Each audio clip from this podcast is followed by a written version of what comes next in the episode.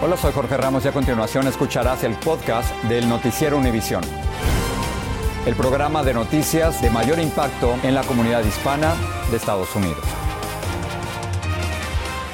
buenas noches. A martillazos, un hombre se metió en la casa de la presidenta de la Cámara de Representantes, Nancy Pelosi, y agredió a su esposo Paul con un martillo. La policía dice que el agresor buscaba a Nancy Pelosi y posteriormente lo arrestó. Luis Mejid ha estado siguiendo esta noticia. Luis. La policía respondió a la llamada a las dos y media de la mañana. Cuando los agentes llegaron a la casa de Nancy Pelosi, ubicada en un exclusivo vecindario de San Francisco, se encontraron con dos hombres forcejeando con un martillo. Uno de ellos era Paul Pelosi, de 82 años, esposo de la líder de la Cámara. Frente a la policía, el sospechoso atacó a martillazos a Paul Pelosi hasta que los agentes finalmente pudieron controlarlo. El atacante fue identificado como David DePape, de 42 años, un hombre que en medios sociales ha publicado numerosas teorías conspirativas, negando la victoria de Biden en las elecciones e impulsando información falsa sobre las vacunas del COVID. Fuentes allegadas a la investigación dicen que DePape vino buscando a Nancy Pelosi. La congresista no estaba en la ciudad. Quienes viven y trabajan en el vecindario están horrorizados por la violencia. Uno se queda al mirado, ¿verdad?, de que estas cosas sucedan en este, en este país. Se queda al mirado. Yo le pregunto a mi patrona, bueno, que está en un lugar más o menos que tiene que haber respeto. Paul Pelosi fue llevado de urgencia al hospital donde lo operaron. Los médicos piensan que se va a recuperar en forma total. A través de un comunicado, el presidente condenó la violencia y dijo estar contento de que se espere una total recuperación. Por su parte, el líder minoritario del Senado, el republicano Mitch McConnell, dijo estar horrorizado y asqueado por el ataque. Luis, ¿qué se sabe ahora sobre el estado de Paul Pelosi? qué le hicieron? Bueno, continúa en estado grave. La oficina de Nancy Pelosi dice que fue operado exitosamente para tratar una fractura en el cráneo. También sufrió heridas graves en su brazo derecho y en su mano, pero los médicos insisten en que se va a recuperar en forma total. Luis, gracias.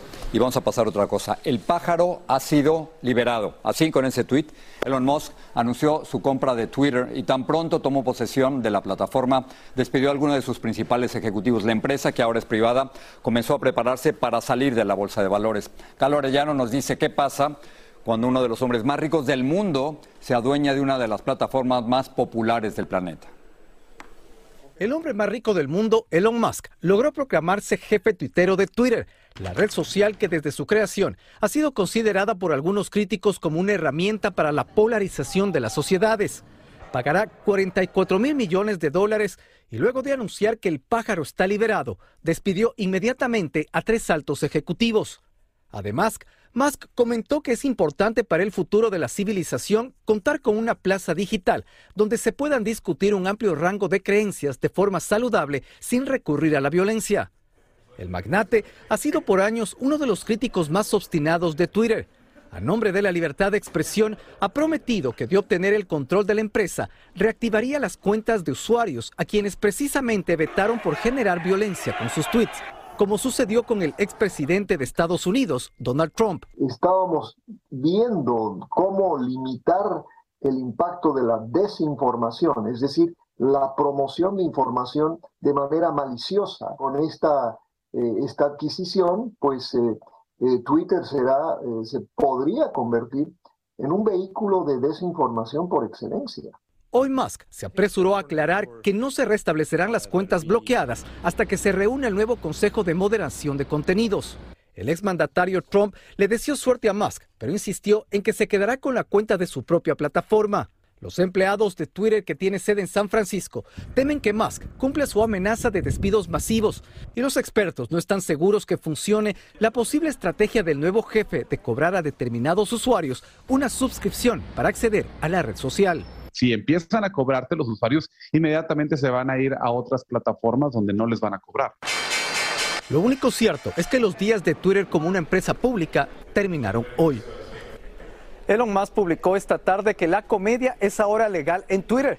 También respondió al comentario de un usuario diciendo cualquier persona suspendida por razones menores y dudosas será liberada de la cárcel de Twitter. Bueno, con el pasar de las horas y los días se sabrá exactamente qué trata de decir con estos tweets. Seguimos contigo. Ya veremos, hay que seguirlo en Twitter ahora. Gracias, Galo. Vamos a poner todo esto en perspectiva. Elon Musk compró Twitter por 44 mil millones de dólares. Muy bien. ¿Qué se puede adquirir con esa cantidad? Podría pagar toda la deuda externa de Sri Lanka, que debe más de 40 mil millones de dólares, o podría comprar, no sé, 50 Mona Lisas, porque esta obra vale 900 millones. O si hablamos de propiedades, ¿por qué no comprarse? Nueve palacios de Buckingham. Esta residencia real está valorada en 4.900 millones de dólares. Dejamos el pájaro azul y entramos a la política. Demócratas y republicanos intensificaron la búsqueda de votos a poco más de una semana de las elecciones intermedias. Están en juego toda la Cámara de Representantes y una tercera parte del Senado. Y como reporta Pedro Rojas, un micrófono abierto dejó al descubierto la verdadera preocupación de los demócratas. El expresidente Barack Obama llega a Georgia a apoyar al senador demócrata Rafael Warnock, quien tiene una reñida contienda electoral con el retador republicano Herschel Walker, quien a pesar de enfrentar varias controversias parece no estar muy distante. Según una conversación captada el jueves en Nueva York entre el líder demócrata del Senado Chuck Schumer y el presidente Biden.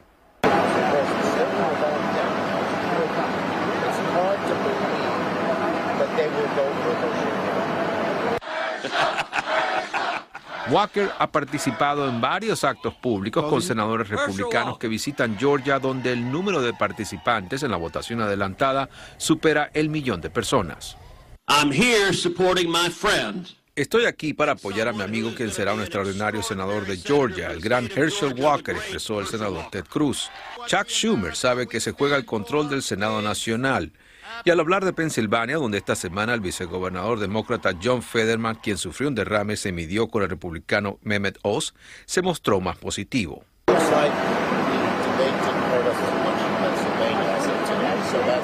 Y es que analistas dicen que este diálogo revela una clara debilidad que ya reconoce el liderazgo demócrata. Yo creo que los demócratas lo último que querían era, era demostrar que, que había debilidad y, sí, sí ha sido un error y, yo creo que el efecto lo veremos en, la gente que sale a votar, ¿no? Porque creo que la, está muy equilibrado y lo que importa aquí es quién sale a votar. Los dos partidos están invirtiendo grandes cantidades de dinero en Georgia, Pensilvania y Nevada, porque a juicio de muchos en esos estados se podría decidir el control de una de las cámaras del Congreso. En Washington, Pedro Rojas, Univisión. A propósito de estas elecciones, no sé qué ha hecho usted, pero ya casi 18 millones de personas han votado en 44 estados. En la Florida, cerca de 2 millones han ejercido su derecho al voto anticipado, que comenzó esta semana, mientras que Texas, California y Georgia ya superan un millón de votos. Los consumidores aquí en los Estados Unidos gastaron más dinero en septiembre de lo que se esperaba. El Departamento del Comercio reveló que el índice de gastos aumentó 0.6%, poquito, pero aumentó. Además, en el último trimestre se frenó el crecimiento de los salarios, algo importante para reducir la inflación. Seis niños murieron en un terrible caso de asesinato y suicidio en una casa de Tulsa, Oklahoma. Los bomberos respondieron a un incendio y hallaron a ocho personas muertas, dos adultos y seis menores. La policía sospecha que los adultos mataron a los niños y le prendieron fuego a la vivienda antes de suicidarse. La propagación del virus respiratorio infantil RSV está alcanzando niveles tan preocupantes que varios hospitales están levantando tiendas de campaña para atender el exceso de pacientes. Hay, hay varios hospitales tejanos, por ejemplo, que tienen el 90% de sus camas ocupadas, como nos reporta Marlene Guzmán. El virus respiratorio sincitial ha llegado con fuerza y antes de lo anticipado esta temporada causando una acelerada propagación en estados como Texas, donde preocupa el crítico avance de esta infección, responsable de la hospitalización de 40 menores en Texas Children de Houston, el hospital infantil más grande de la nación. Claramente estamos viendo un aumento importante en el número de casos eh, que se están presentando no solo a la sala de emergencia y a las clínicas. Terminan internados en la unidad de cuidados intensivos, donde actualmente 10 bebés como la pequeña Lily, quien de solo 5 semanas de nacida contrajo este virus, permanecen conectados a respiradores mecánicos. Es muy difícil, muy difícil, porque uno se siente impotente sin saber qué hacer. Hasta 500 casos diarios se está registrando el Hospital Infantil del Condado Cook, en el área de Dallas-Fort Worth, donde una pequeñita de cuatro meses diagnosticada con este virus tuvo que ser hospitalizada de emergencia. Estaba durmiendo todo el día, tuvo una fiebre muy alta y no comía mucho. Menores en la misma situación han inundado el Hospital Infantil de Seattle, que ante la demanda sin precedentes que enfrentan, con un 200% de capacidad, se vieron en la necesidad de instalar carpas para atender a pacientes afuera. Y lo peor está por venir según expertos médicos que consideran se aproxima lo que podría ser una triple amenaza de salud que podría causar el colapso de instituciones médicas. Esto eh, además viene acompañado de un aumento en el número de casos de influenza y de COVID, eh, lo cual pues eh, muestra un panorama un poco preocupante para las siguientes semanas. Recomiendan que los niños eviten el contacto con personas enfermas, se cubran la nariz y la boca al toser o estornudar, se laven las manos continuamente y que limpien y desinfecten las superficies. Aunque no tenemos una vacuna contra este virus específico, es importante vacunarlos contra los otros virus. En Macalén, Texas, Marlene Guzmán, Univisión. Estás escuchando el podcast del noticiero Univisión. En Texas, una estación de televisión local solicitó nuevas imágenes del momento en que un policía de San Antonio le disparó al adolescente Eric Cantú mientras comía una hamburguesa en su auto. Pero las autoridades respondieron que están evaluando una excepción de esta ley para mantener en privado más de estas imágenes. Al menos 853 inmigrantes murieron al cruzar la frontera entre México y los Estados Unidos en los últimos 12 meses. Esta es una cifra récord. La cifra superó con creces el récord anterior de 546 muertes registrada por la patrulla fronteriza en el año fiscal del 2021. A solo horas de la celebración de Halloween, las autoridades continúan alertando a los padres de la presencia de una peligrosa droga fentanilo que podría estar escondida entre los dulces. Solo de mayo a septiembre, la DEA incautó más de 10 millones de pastillas. Danay Rivero tiene algunos consejos. Se avecina el día de Halloween y en el país las autoridades se adelantan y organizan sus propios eventos.